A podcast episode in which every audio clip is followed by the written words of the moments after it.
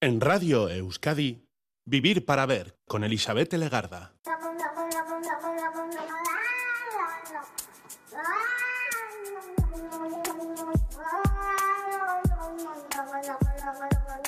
Gabón, bienvenida, bienvenido a esta edición de Vivir para Ver en Radio Euskadi.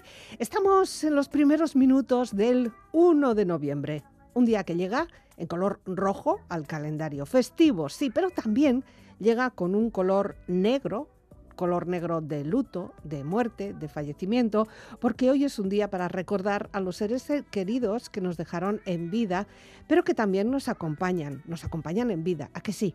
Hablar de la muerte no suele ser un tema muy habitual, a no ser que hayamos tenido una cercana o nos encontremos, por ejemplo, en un momento posterior a un funeral o un entierro.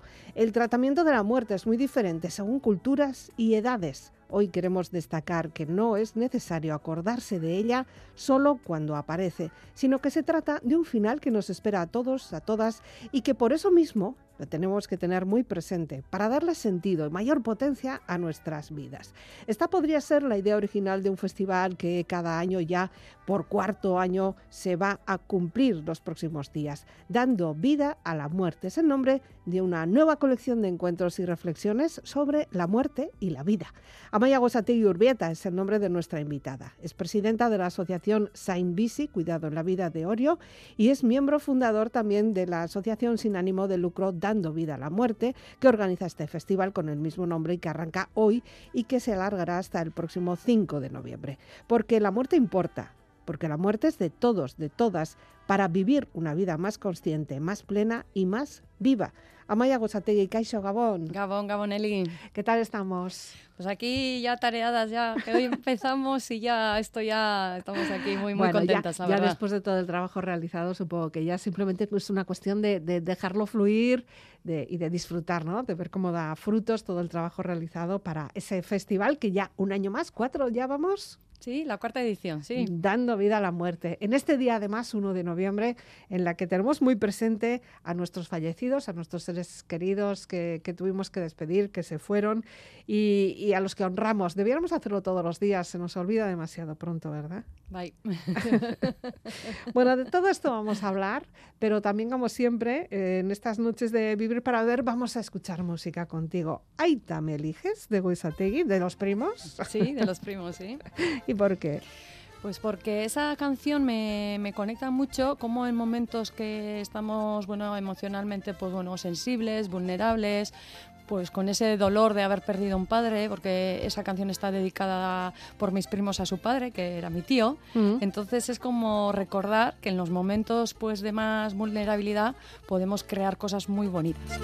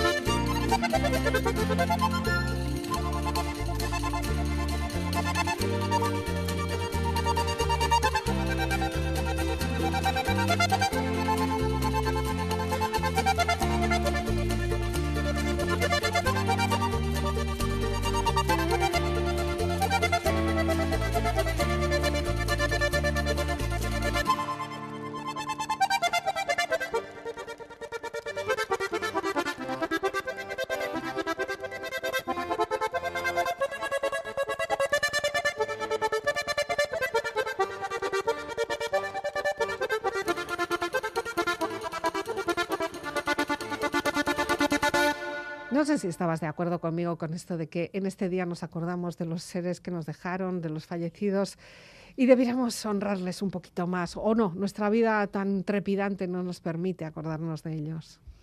Bueno, yo creo que acordarnos acordamos. Lo que pasa es que algunas veces igual nos da cosilla mirar a, a la, al tema de la muerte a los ojos, porque eso, bueno, pues mm. nos mueve, nos mueve ahí dentro y luego a eso pues hay que también darle salida. Entonces hay veces que, bueno, en este ritmo que llevamos, pues nos resulta más fácil, pues bueno, mirar un poco de soslayo a temas profundos como puede ser la muerte para, para seguir, seguir hasta que, bueno, eh, algunas veces los acontecimientos de la vida ya te lo ponen muy, muy cerca y no nos queda otra que que, que, mirarlo sí o sí. Mm, bueno, muy cerca porque tengamos a algún conocido familiar cercano mm.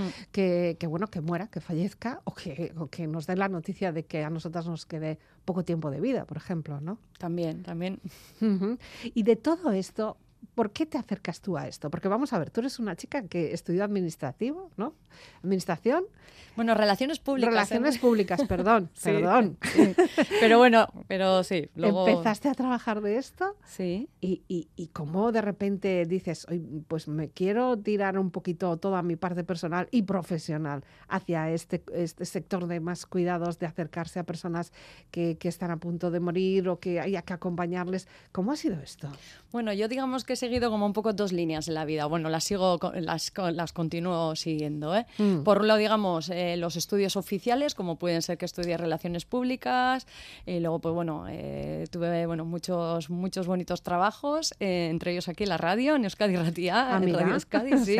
Ex colega, entonces. Ex -colega, sí, sí, aprendí mucho, sí, porque fue 12, 12 años en los medios, en tanto en, en, Euskadi Ratia como en, en la televisión.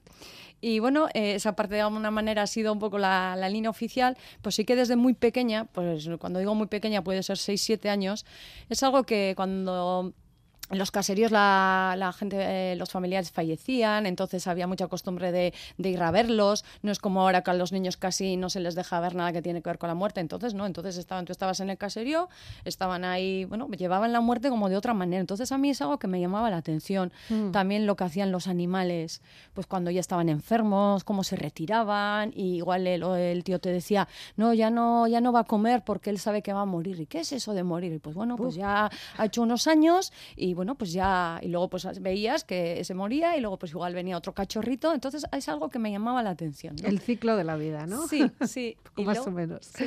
Y luego el mayor impacto fue, bueno, falleció mi abuela, además uh -huh. vivía en casa y, y, el féretro estuvo en casa, porque de aquella, en aquella época también todavía... Se velaba en casa sí, todavía, ¿no? Que no es hace tanto, ¿eh? Pero no, bueno, no. sí.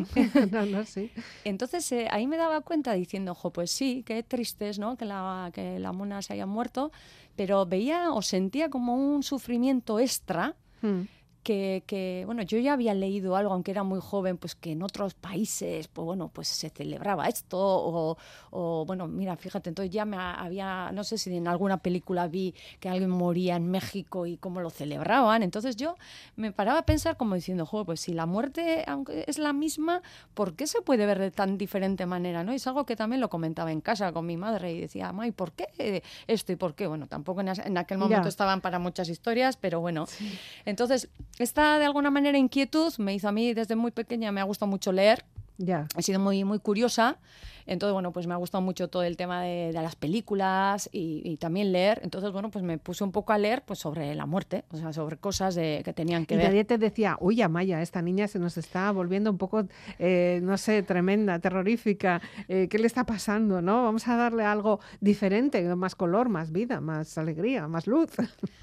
Bueno, eh, eh, desde pequeña, eso es que una de mis, eh, no sé, si alguien me tendría que describir de pequeña es la eterna, o sea, curiosa y ahora sigo siendo igual. Es como que algo que me impulsa en la vida, ¿no? Yeah. La curiosidad de lo que puede haber detrás de algo y por qué esto. Y, y bueno, pues era una niña muy incómoda porque estaba todo el rato con el por Preguntando. qué. Sergatic, uh. ¿por qué? ¿Por qué? ¿Por qué? ¿Por qué? Bueno, era, ha sido. Entonces, en aquella época, pues además con los profes y los andereños y eso, como me llevaba muy bien, mm. pues yo creo que estas preguntas también viendo un poco que era una persona inquieta, muy curiosa, yo no sé si les llamaba excesivamente la atención, porque bueno, preguntaba eso como alguna otra cosa también, y mucho tenía que ver con qué pasaban en la naturaleza, ¿no? Pues, pues, la lluvia, cómo se creaba la lluvia y bueno, pues eh, cosas así. Entonces, pues bueno, me fui desde, yo creo que ya empecé con 10, 12 años a leer sobre, sobre el tema de la muerte, luego diferentes culturas, me ha gustado mucho la historia. Hmm.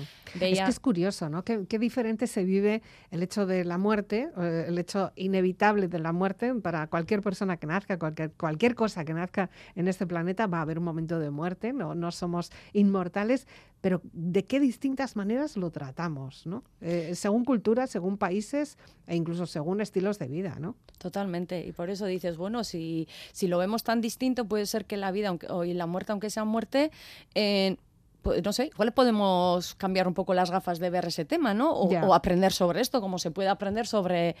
Mira, hoy estaba hablando con, un, con una persona eh, para una entrevista de, de prensa y, y, me decían, ¿no? Eh, en, cuando en la escuela nos enseñan biología, mm. nos enseñan los procesos del nacimiento o de, de, un ser humano, de una planta, pero nunca se habla de la muerte. Ya. Yeah como que no existe. ¿Ya? Claro, pero lo que, de lo que no se hable no existe. Ya. Pero es inevitable y lo vemos. Y lo sí. vemos, lo que pasa es que cuando lo vives en primera persona y cuando lo ves, ¿no? Cuando ves un familiar muerto, entonces es cuando dices, buf. Pero claro, ahí hay que darle la vuelta, porque lo, si no lo que hacemos es añadir más dolor a una parte de dolor, porque evidentemente una pérdida de este tipo, una muerte, una pérdida nos duele. Sí. Sí, una, sí. Es una despedida también, ¿no? Sí, pero yo diferencio mucho desde, desde, hace muchos años entre el dolor y el sufrimiento. Una cosa es el dolor de la pérdida, uh -huh. que eso es eh, tristeza, pena, pero para mí el sufrimiento viene de, desde un punto más psicológico, más mental, y claro, este sufrimiento va a ser mayor o menor, o va a existir o no va a existir, dependiendo de nosotros cómo vemos cierto tema. Entonces es donde ahí eh, estamos teniendo muchos movimientos desde diferentes eh, asociaciones o grupos eh, diciendo, bueno, diciendo, bueno, si es un tema que, que es, se puede trabajar, pues si trabajamos igual el dolor seguirá estando, pero ese sufrimiento se podrá evitar o se podrá disminuir. Y bueno, en, esa, en eso estamos. Bueno, y si no, también permitirnos el sentir ese dolor porque hay personas que no se permiten el duelo, supuesto duelo, ¿no? Y al final lo único que se hace es alargar el sufrimiento. Sí, es que eh, un dolor no procesado lleva al sufrimiento. El dolor per se si se gestiona y se, y, y se vive porque es bueno es eh, un, un, otra emoción un, otra emoción, ¿no? Sí. Pero eh, si una si una emoción no se no sale para adentro se atasca. Entonces es lo que eh, yo entiendo que es, que, es cuando empezamos a sufrir, cuando ese dolor se enquista porque de alguna manera no ha tenido salida o ha tenido una salida no adecuada para que de alguna manera eh, la mente y nuestro, nuestro sistema de creencias o culturales y sociales pues haga, vaya haciendo sus ajustes. Ya, hay lo que pasa que ahora nos dirían, sí, claro, pero es que hay muertes y muertes. Una cosa es que se te muera una persona mayor en casa, un abuelo, una abuela, una mamá, una mona. Eh, por vejez, porque ya ves que ya ha terminado su ciclo de vida, porque además tampoco, bueno, pues tampoco el cuerpo no está para más, ¿no? Y otra cosa es que se muera alguien en un accidente de tráfico de repente, o que se muera un, niño o una niña eh, de repente, de repente o después de una enfermedad, ¿no? No se procesa igual. No, no se procesa igual, pero el, sí que es verdad que, que, cuando yo he tenido así casos cercanos, incluso gente que ha acompañado, cuando, porque han tenido una pérdida de un niño de 8 años, recuerdo ahora que tenía leucemia, el que eso, esa familia ya eh, fuese haciendo un, trabajo con el tema de la muerte, incluso antes de que hubiese un diagnóstico médico, eh, el proceso de cómo ha sido, eh, de cómo fue, fue muy distinto. Entonces, el, el hecho no nos lo quita porque que sí que es verdad que es diferente que tú vayas haciendo de alguna manera, manera que te vayas preparando porque, bueno, tienes, eh, a la ya le han diagnosticado un cáncer, tienes un tiempo y te vas de alguna manera haciendo la idea que si te llaman que tu ya ha tenido un accidente de tráfico y se ha, que- y Claro. se ha muerto. Sí, sí. Pero también depende mucho, aunque el suceso puede ser más traumático, cómo, qué, qué relación tenemos con, con la muerte.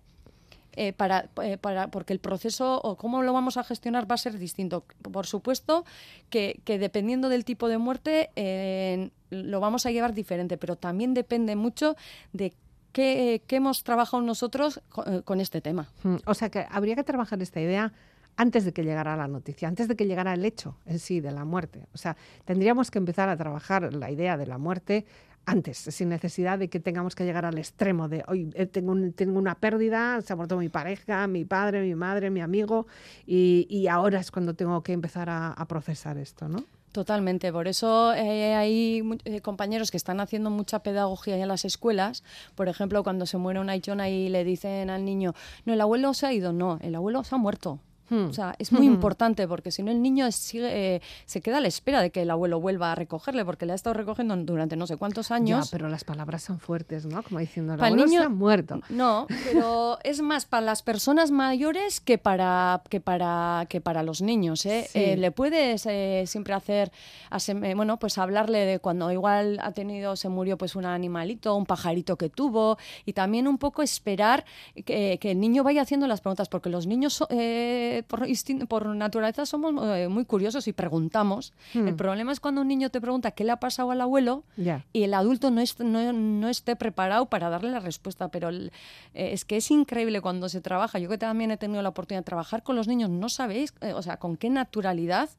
Hombre, sí que luego les, le- bueno, y algunas veces igual incluso a algunos les sale la lágrima porque entonces entiende Pero, pero que no la- pasa nada tampoco, pero no pasa nada. Entonces, bueno, pues se le hace un espacio Mm. y, y en las escuelas, por ejemplo, que se trabaja el tema de, de la muerte, pues cuando fallece una yona o el padre o la madre de algún niño, se llevan, se lo llevan mucho, o sea, muy, muy distintamente, Ya. incluso porque el mismo profesorado va cogiendo unos recursos, porque a mí me llaman muchos, muchos profes y dicen, jo, es que ha pasado esto y es que yo no sé ni qué decir. Ya. Sí que se haya muerto un padre, una madre Claro. de uno de un alumno, ¿no? Por ejemplo, de un compañero de clase. Y Totalmente. fulanito no viene de clase, ¿por qué no? Pues porque se ha muerto su aita, ¿no? Claro. Y entonces ahí es cuando cuando vuelve fulanito también hay que arroparle. ¿no? Claro. Porque Sí. fulanito también está hecho polvo, claro. Sí, sí, sí. Bueno, son cuestiones que se trabajan. Lo que pasa que, ¿cómo? ¿Con quién? O sea, claro, los profesores sí lo tienen que trabajar, en casa lo tenemos que hacer. Eh, necesitamos profesionales. Hay profesionales para esto. Por ejemplo, en la sanidad tenemos gente preparada como para poder llegar a afrontar la noticia de una muerte o, un- o de una muerte inminente. Cada vez más. Lo que pasa es que, bueno, todavía este es un tema como muchos otros temas sociales que vamos pues poquito a poco, porque no, no puede haber un cambio social ahora de, de noche a la mañana que, que esto nos venga, no sé, pues, como digo yo, con una varita mágica y no, ahora ya está. No, pues es porque más que además el conocimiento intelectual, esto es un proceso personal, o sea, es como, es como ir eh, un poco las tripas que se vayan un poquito, bueno, haciendo, pues como como puede ser algún otro tema. Entonces, yo lo comparo también un poco, pues como antiguamente igual podían tener este, este problema también cuando hablaban de la sexualidad en las escuelas, ¿no? Que bueno, poco a poco ahí también se, se, se ha trabajado que no por hablar de sexualidad la gente ahí se va a desmadrar, sino que todo lo contrario, que muchas veces una buena pedagogía en un tema hace que la gente tengamos más, más conciencia y más cabeza sobre un tema. Y yo con la muerte es que lo veo exactamente igual. Estás comparando la muerte con el sexo. Sí, bueno, sí. La petite mort, ¿no? Le dicen algunos. Bueno, bueno, bueno. Vamos a tomarnos un respiro musical, si te parece. ¿Y cuál es tu segunda elección? ¿Qué me has elegido aquí? Pues como he estado con la lista un poquito así para arriba y para abajo... os sé, al cuesta, fin- ¿eh? Yo sé que os cuesta, me hace mucha Sí, gracia. eh, yo como te he mandado ahí tenía como duda, al final no sé el orden en el que te he mandado, Bueno, entonces chívame tú un poquito. Strive to Be con Patch Crowell, ¿no? If Sí. eh, You Believe es el- la canción, que nada tiene que ver con el resto de las canciones que has elegido, por cierto.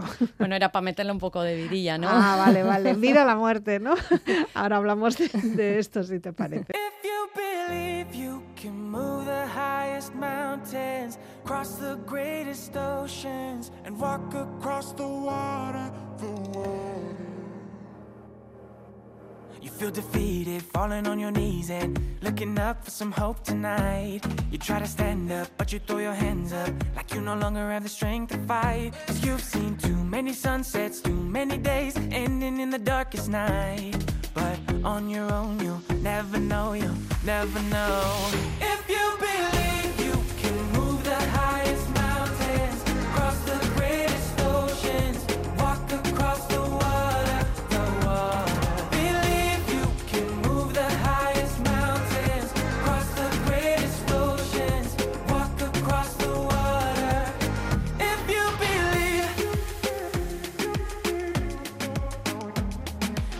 that all you need is faith, but it's almost like you lost your way. Took a few wrong turns, took a few breaks, falling behind now looking for grace. Cause you need someone to lift you up, yeah, make right all the things you've done. Cause on your own you'll never know, you'll never know.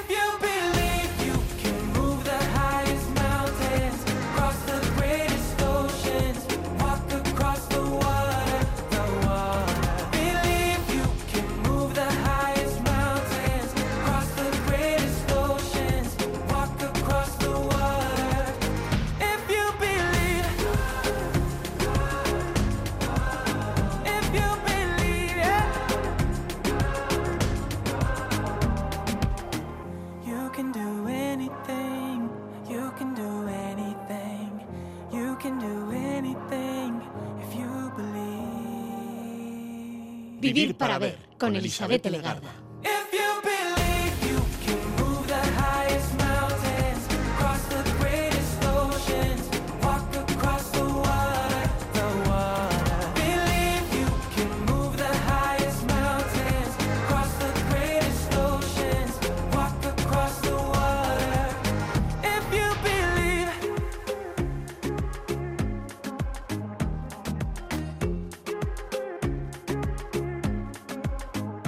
Además de toda esta trayectoria y todas tus experiencias, también eres eh, una de las creadoras y de hecho la presidenta de una asociación que se llama Saint Bici, ¿no? Bizitzan, cuidando en la vida. Y ese cuidando no es simplemente una cuestión de cuidado, pues como hemos podido estar hablando en tiempos de COVID, tanto de- de- del cuidado, sino que es eh, el cuidado en la vida, pero en los últimos momentos de la vida, ¿no? Bueno, en realidad eh, la asociación se creó para cuidarnos en la vida en todo tipo de etapas Mm.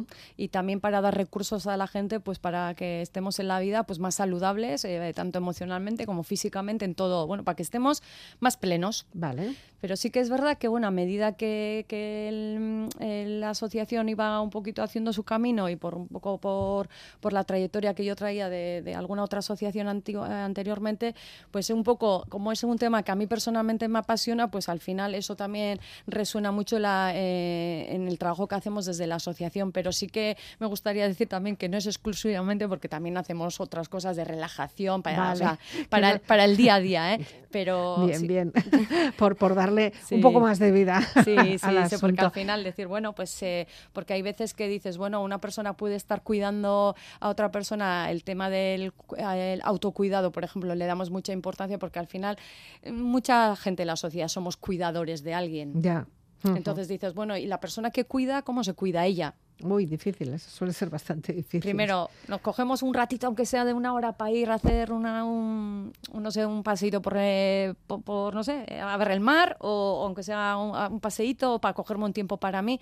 Entonces, una de las finalidades también de la asociación es, bueno, que diferentes recursos que muchas veces pueden ser sim- simples, porque lo que nos hemos dado cuenta que muchas veces lo que nos cuesta es coger este tiempo para nosotras. Ujú. Entonces, bueno, pues eh, de ahí se, se proponen diferentes eh, actividades. eh, so- sobre todo lo que intentamos es que sean actividades o herramientas que luego la persona pueda utilizarlo en su, co- en su, en su día cotidiana, Mm. para que no sean tampoco, no sé, no es decir, bueno, es que no, si yo medito dos horas todos los días, ya, pero es que igual yo dos horas igual no me puedo no parar. Tengo, sí, no tengo tiempo. Pero igual media horita sí que puedo, eh, no por no hacer poco hagamos nada. Ya, bueno, hacerlo bien. Esto surge desde Orio, ¿no? O sea, Sí. tú, eh, tú estás allí y Sí. surge esto, pero es una idea totalmente exportable a cualquier localidad. Sí, Sí, de hecho, bueno, hay este tipo de asociaciones de alguna manera que cada vez estamos dando recursos, hay cada vez más. Eh, esto surgió además porque nosotros en su día veíamos que no ahora, sino cuando yo empecé con el mundo asociativo, pues que igual en los pueblos no había tantos recursos como podía haber en las ciudades. Mm. Y bueno, pues para acercar diferentes herramientas, pues sí que luego, pues la, el, el perfil de la gente que, que venía, pues sí que tenía que ver mucho con el duelo, con gente que había tenido pérdidas y no sabía cómo gestionar eso. Entonces, bueno, fue un poco lo que nos dio una pista de, bueno, de todo el trabajo que, que había ahí por hacer y es un poco a donde mucha de la parte del trabajo de la asociación nos hemos dirigido. Y bueno, aunque realmente estamos nueve en la asociación, pero como la presi en este caso, que soy yo, vibro mucho ahí, pues bueno, a mí lo que algo me sale muy Tú vales por cinco.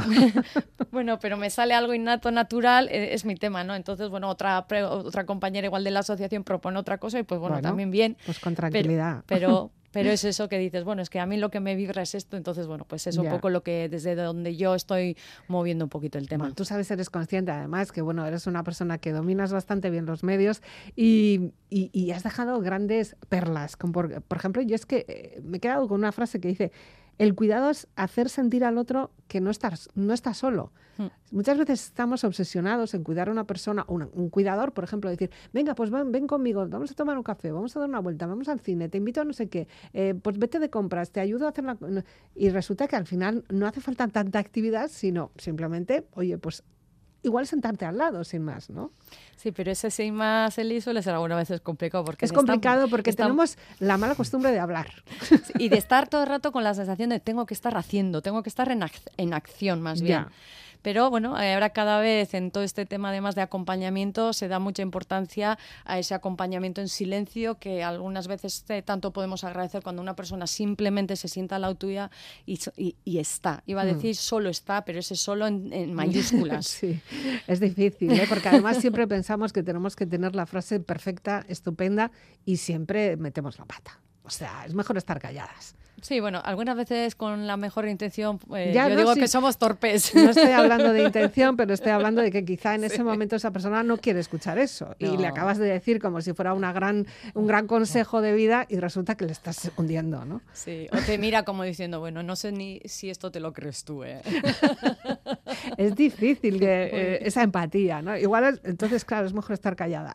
Sí, es, yo ante la duda cuando la gente me dice, jo, es que mira, un amigo ha perdido su padre, ¿y qué le digo? Dile eso, mira, estoy aquí y no sé qué decirte. Ujú. Ya sé, está. sé la noticia, sé que Ujú. ha perdido o no, se ha muerto tu padre. Eso es, se muerto, Ahí se también tenemos que cambiar. sí, muerto, es que es se difícil elegir las Sí, palabras, sí, ¿eh? Queremos ser tan políticamente correctas que luego pues, no se las cuela, se cuela, se cuela.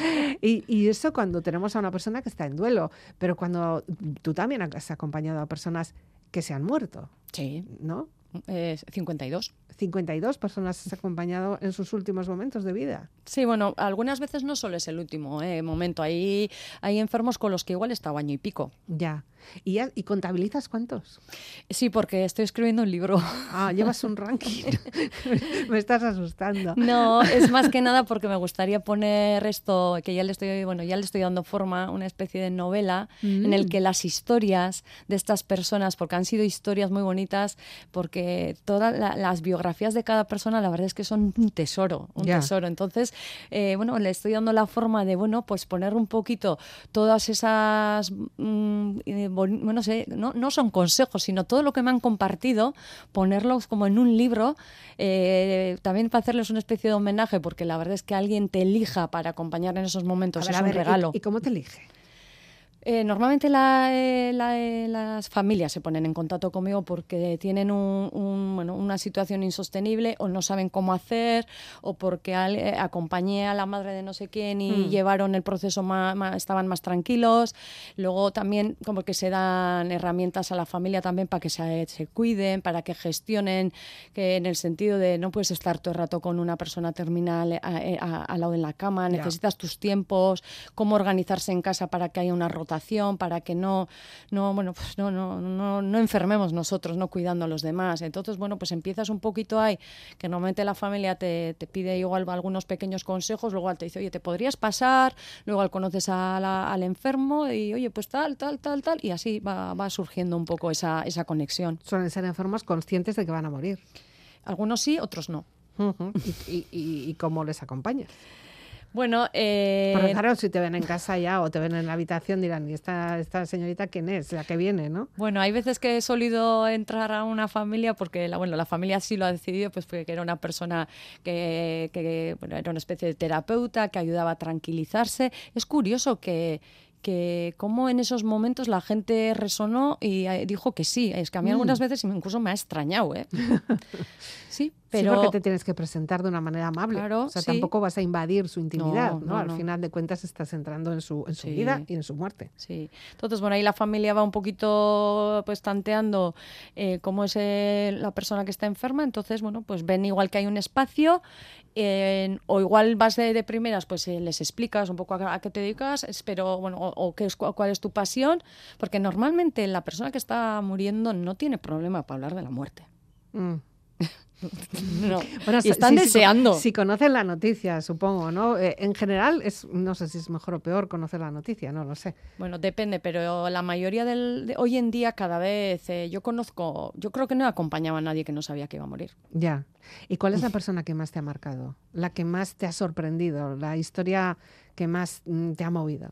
Pues mira, eh, era un hombre, eh, José, puede, poner, puede decir un nombre, Por- porque por como son muchos, José. José. Eh, me- primero lo que me llamó la atención fue que me llamaron de una residencia porque tenía una amiga que estaba trabajando ahí, entonces esta persona estaba sola.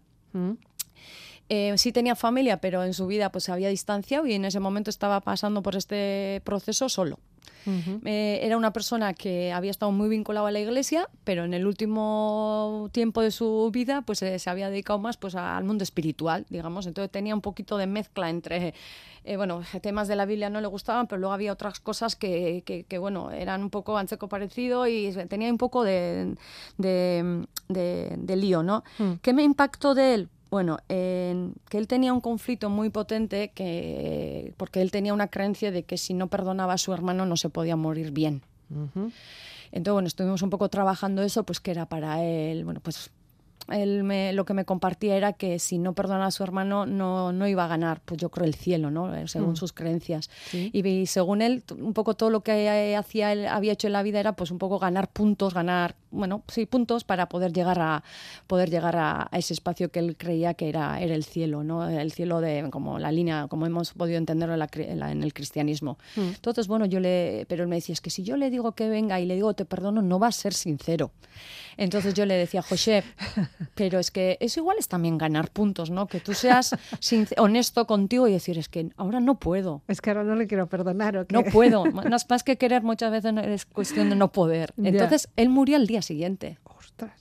Entonces yo me di cuenta que esa conversación, que además tuvimos un poco de, de- de broma con el tema incluso, porque yo le decía, le hacía el símil con el paintball este, ¿no? Las petacas estas que jugamos, pum, pum, pum, pum, ganaba el, pre- tocaba la 50, tocaba los, el, el punto 80, Ah, sí. estas petacas. Entonces yo decía, "Jo, no sé, estás ahí como a ver qué, qué puntos ganas, no sé qué. Igual si te echas la pelota a la esquina, pues igual Ya. estás ahí sumando puntos. Hicimos mucha guasa con esto de los puntos. Pues yo me acuerdo que me miró antes de despedirme eh, a los ojos, así como cuando te mira una persona que parece que te está traspasando, Mm. y me dijo, Amaya, ¿tú crees entonces que si yo eh, tengo esa sinceridad conmigo de, de reconocer que no que no puedo perdonar a mi hermano, también gana puntos. Y le digo, bueno, también está en la Biblia, de no, no mentirás y serás como honesto con tu prójimo.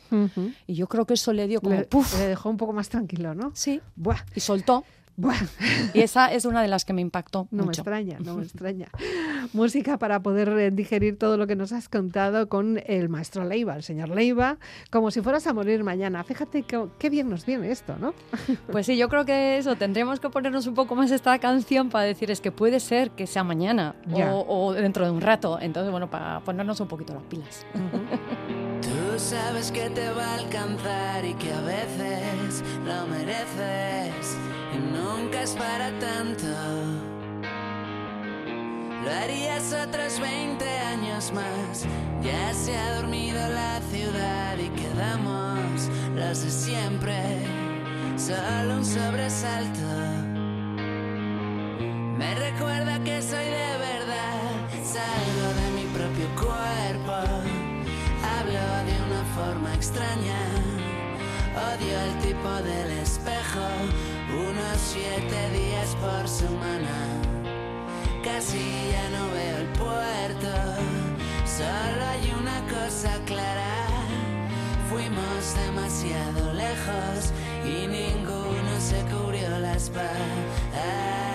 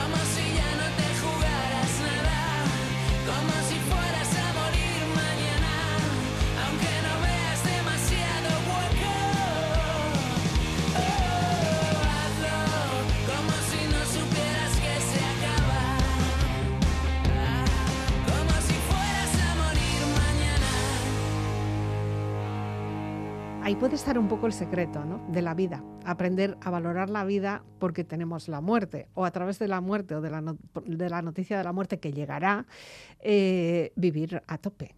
¿no?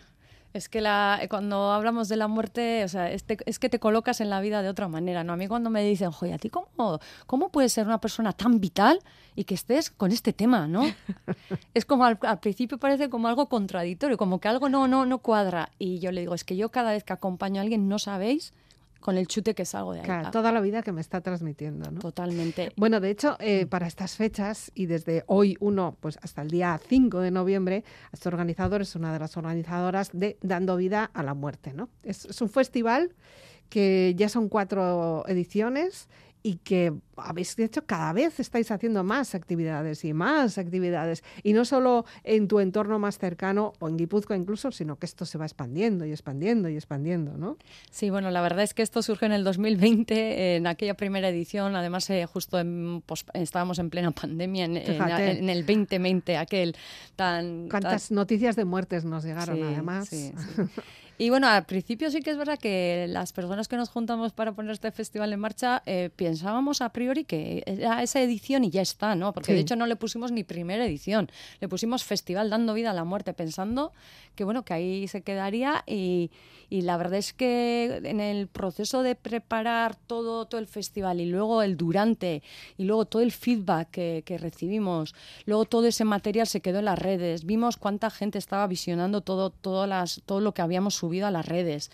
Y, y decíamos, ¿y ahora esto ¿La vamos a dejar aquí? Y dijimos, bueno, pues una segunda, una tercera, una cuarta. Una cuarta. Y aprendiendo además de año en año, de edición en edición, aunque siempre hay unos clásicos, siempre hay unos encuentros clásicos.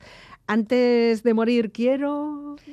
Buena, buena enunciado, ¿eh? Sí, que sí. sí, sí. Esa, esa es una de las actividades que a mí personalmente más me gustan. Eh, al hilo- a- gracias al festival conocí este, este proyecto artístico. Porque Que al llega desde Canadá, ¿no? ¿Desde dónde Sí? Nueva Orleans. Nueva Orleans, ay, Sí, perdón. Sí, Sí, Nue- sí, sí. sí, Nueva Orleans. Entonces, eh, Ujú. pues bueno, fíjate, eh, una artista urbana que ya se dedicaba a hacer murales en la calle y tal, pues eh, tuvo una muerte cercana muy, muy impactante. ¿Mm? Creo recordar que murió así violentamente, no sé si fue asesinato, accidente, fue, fue algo que de- de- debió de producir mucho shock tanto a ella como al entorno eh, social, ¿no? Mm. Entonces ella lo que hizo es, eh, bueno, eh, sacar de alguna manera su dolor, gestionó su dolor utilizando el lateral de la fachada de una casa con el enunciado de antes de morir quiero puntos suspensivos. Sí, eso, eso, los puntos suspensivos que en la radio he dicho quiero, pero Quiero, bueno, sí. escribimos esos puntos Sí. suspensivos. Entonces, bueno, yo cuando escuché de este proyecto, eh, bueno, porque además no,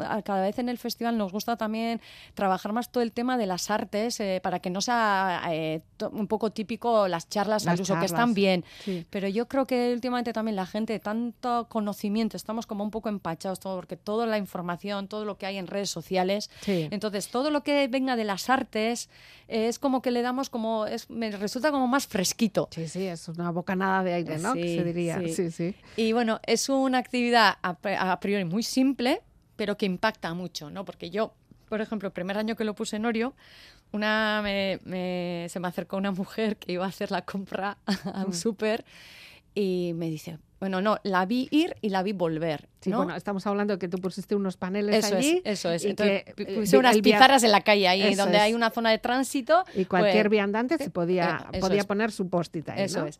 Podía escribir con unas, en este caso eran unas tizas, y Mm. entonces, pero esta señora eh, vio, yo recuerdo además cómo se quedó mirando la pizarra, pero ella siguió con el carro de la Ya. compra, y luego al volver me la encontré, ¿no? Sí. Yo estaba haciendo unas cosas, me la encontré y me dice, joe, con la frasecita esta.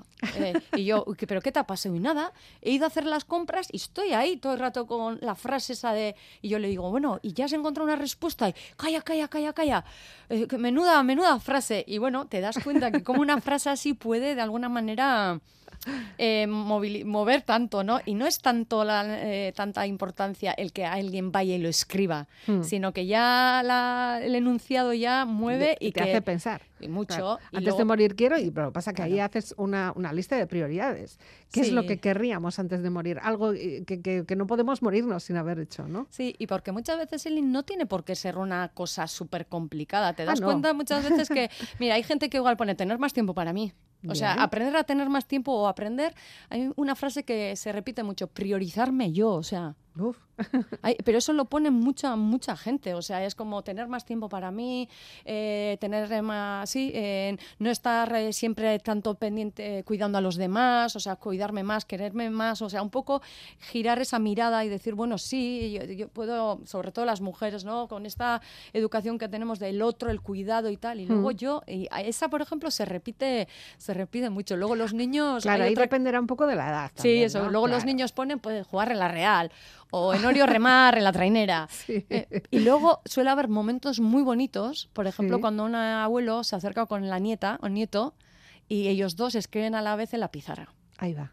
Y claro, cada uno. bueno, Cada uno habla- desde donde está. ¿Hablan ellos entre ellos también antes de escribir o no? Hay veces que sí, tienen Sí. así como un pequeño diálogo, o hay veces que escriben y luego tienen una- pequeña, y hay veces que luego se acercan, Mm. y bueno, pues eh, quien quiera luego, cuando nosotros de vez en cuando solemos estar ahí, no siempre, pero de vez en cuando igual vas a limpiar o vas a ver cómo está la pizarra, igual la gente se acerca, te lo comparte, y bueno, y esas conversaciones intergeneracionales a mí eh, me, me gustan mucho. Ya, porque hay distintas maneras, distintas vivencias, de- o por lo menos distintos puntos de vista de ver la vida, ¿no? Desde, Sí. desde el principio y casi desde el final.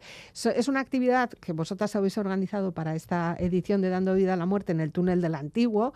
Pero porque, porque lo vais a hacer así, pero estoy segura de que va a haber más. O sea, eh, porque esto la última vez que hablamos me dijiste que había ciertas localidades que también lo habían tomado como, como iniciativa para hacer en estos días, ¿no? Sí, en Donosti lo ponen eso en el túnel en el antiguo, que bueno, desde aquí también quiero agra- agradecer al ayuntamiento, porque bueno, el ayuntamiento además de Donosti sí que desde un principio le resonó mucho este proyecto y está apoyando mucho.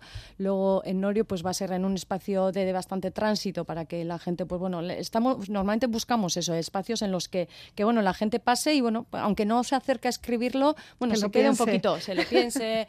Luego pues eh, Irún, Tolosa, el Goibar, o sea, en Guecho, o sea, en Vizcaya también por muchos sitios y es un poco eh, la actividad con la que muchos municipios suelen empezar un poquito esta andadura en el festival, ¿no? Es decir, bueno, igual no puedo hacer muchas cosas, pero bueno, igual esta, esta iniciativa y en caso de que eh, hay años, por ejemplo, que pides permisos a las instituciones y algunas veces igual desde las instituciones pues tardan un poquito o se ha hecho la solicitud tarde, pues se deja para el año siguiente y bueno, pues hay veces que un escaparate te deja un cristal para que puedas poner Hmm. unos post-it. Claro, por, y- el- por la cuestión del espacio público, ¿no? Que tampoco Sí. puedes poner cual- nada a cualquier sitio sin permiso, porque entonces la, la liamos. Sí. Sí que es verdad que, claro, esas respuestas ya no solo... Es importante que queden plasmadas, es importante que la gente que pase los pueda leer, pero lo más importante es que cada uno hagamos nuestra reflexión, ¿no? Porque Sí. luego eso es un poco perecedero, o sea, supongo que luego quitáis esos paneles, se borran esos mensajes y listo. O también nos estás haciendo una colección y vas a hacer un libro. Eh, bueno, eh, miren, Donosti, eh, creo que en la primera edición, eh, lo que nosotros solemos hacer en todas las, piz- en todas las pizarras que ponemos esto, eh, digo pizarras porque es el formato un poquito que más so- solemos utilizar, unas pizarras para que luego la gente es- escriba con tiza. Pero hicieron un trabajo sociológico de fin de máster, creo, de unas psicólogas, que todos los días eh, le sacaban una fotografía a la pizarra, porque todos los días solemos tener que borrar. Ya. Entonces se saca durante el festival, mm, tenemos, solemos tener que hacer labores de mantenimiento para poner, retener eso un poquito Claro. decentemente, porque o hay niños que igual vienen y te dibujan, porque bueno, es muy goloso tener una pizarra y unas tizas de colores ahí para hacer tus dibujos. Que a mí realmente tampoco me importa Tampoco porque molesta. bueno, no, es bonito, es Sí, bonito. Siempre hay que, que hacer un poco de ilustración. Sí, yo siempre les digo que intenten respetar, no, no eh, ponerse encima de lo escrito. Ya. Eh, que, bueno, que aprovechen los huequitos que pueda haber. Entonces ellos, por ejemplo, en Donosti hicieron un una labor eh, preciosa, eh, unos eh, un- creo que eran dos chicas que estaban haciendo un fin de fin de carrera y cogieron esa información y luego hicieron un trabajo eh, precioso porque de alguna manera es una especie de, de antena o de, o- o de mapa de cómo está la, la sociedad en ese tema. Y luego hicieron varias presentaciones de ese trabajo en diferentes espacios y la verdad es que fue súper interesante ver todo lo que habían hecho con ese material. Hombre, es interesante porque así también eh, ayudamos a, a comentar esta historia de la muerte. Es una idea que también se trabaja en los Death Café, que también habéis organizado. Death Café, o sea, un café de muerte. Bueno, va a ser el 4 de noviembre, creo, si, si mis datos no están mal, en Tabacalera, ¿no? Sí, en Tabacalera, sí. Luego eh, hay en, algu- en algunos otros sitios también, de, es que lo- el tiempo al final nos pilla y mucha gente lo está cer- eh, terminando de- cerrar los espacios, porque muchas veces suelen ser espacios públicos que ceden los, los municipios, ¿no? Pues casas de cultura. Entonces, bueno, muchos compañeros eh, están eh, cerrando un poco la ubicación exacta, por eso no he podido hoy traer más información Bueno. concreta, pero bueno, saber que, que eh, la persona que esté interesada en esto, si entra a la web del festival, verá luego ahí por provincias, pues dónde se puede acercar. Porque Imagínate que alguien dice, oye, pues estoy ando por la zona de Tolosa o, o. Ordicia. Oye, pues igual, mira, me he enterado que en Tolosa hay. eh, seguro que tal como estamos repartidos y como tú has dicho, cada vez eh, eh, Euskadi lleva años siendo pionera un poco en este tema, aunque nos queda todavía mucho, pero yo algunas veces digo, bueno, tampoco nos podemos quejar en comparación con otras, otras comunidades. Poquito a poco, sin forzar Sí. la máquina también. Sí. Y para terminar, también tenemos un afinado, afinando silencios, un homenaje musi- La primera opción la habéis tenido ya ayer, en el día del 31, ¿no? Eh, el martes, en el cementerio de Polloa, y hoy, eh, al mediodía, va a haber una segunda y última opción. Homenaje musical, vais a escuchar música, se escucha música. ¿Qué es lo que, qué es lo que habéis hecho? ¿Qué es lo que habrá hoy? Sí, pues mira, los compañeros de, de Donosti, lo que creo que es ya la tercera edición que, que hacen esto, y es, se ponen en Polloe, eh, entonces músicos voluntarios y gente que toca diferentes instrumentos o gente que canta, pues bueno, se, se ofrece, eh, entonces se ponen en, eh, se ponen en, en un punto de, de Polloe, creo que el punto también suelen ir cambiando cambiando para no estar siempre en la entrada principal y, y tampoco para invadir por si alguien quiere pasar y bueno, para respetar un poco que haya gente que tampoco le apetezca escuchar música. Entonces, bueno, pues se, se ponen ahí eh, cantando y, y tocando y es muy bonito porque muchas veces la gente se acerca y pues, porque solemos intentar que sean canciones eh, conocidas Claro. de nuestra, de, nuestra cultura y muchas veces la gente se acerca a través de la música también, pues bueno, no nos emocionamos, lloramos y Mm. se suelen hacer, bueno, suele haber unos momentos muy, muy emotivos. Ya, además sabemos que son fechas en las que hay Mm. más, más público, ¿no? A decir, más Sí. peatones, más visitantes Sí. en los cementerios. Amaya, no tenemos tiempo para más, nos tenemos que despedir. También lo vamos a hacer con música y en este caso con Benito Lerchundi, con este Mirochak. Es una elección personal totalmente para ti, ¿no? Sí, bueno, yo siendo oriotarra, pero lo que me gusta de esta, de esta canción es el eslogan que tiene de nunca estarás solo. Vale. Pues buscando siempre una vida un poco más consciente, más plena, más viva, pensando también y teniendo presente la muerte, que ahí está. Amaya Gosategui, Escarricasco, por estar con nosotras, sí, pero también por todas las actividades que, que realizáis y organizáis. Si queréis más información, pues ya sabemos que las redes están ahí, activas y que durante todo el año también el trabajo se realiza, que no solamente se hace un 1 de noviembre. Amaya, Escarricasco. Pues un placer, hasta otra. Agur. Agur. Nere gerrian Miros leinuan Arraun horru Biozkadaren oiuan Nere gerrian Miros leinuan Arraun horru Biozkadaren oiuan Con este clásico de Benito Lerchundi cerramos ya esta hora de radio en Radio Euskadi. Ya sabes que puedes recuperar todo este contenido en la web del programa Vivir para Ver y también nos puedes encontrar en las redes sociales. La despedida de que nos habla Elizabeth Legarda. Disfrutad del día de mañana, que es festivo, y nos volvemos a encontrar ya en noviembre de lleno. kantaurian itxatzirik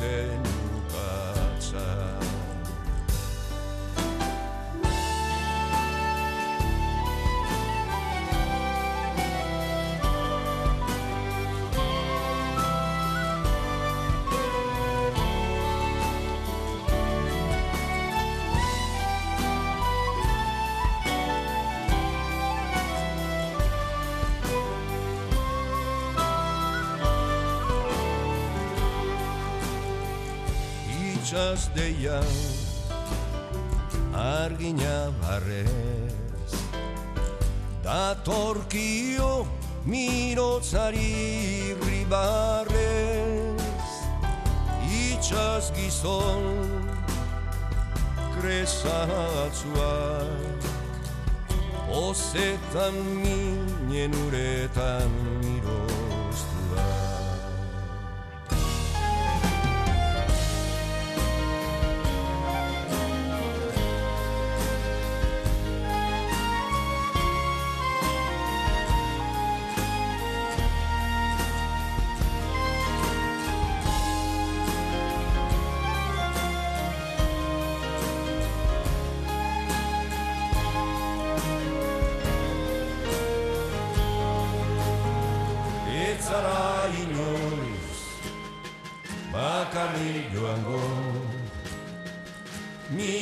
gogoa da zure arnazta izango Ez zara inoiz bakarrik joango Miroz gogoa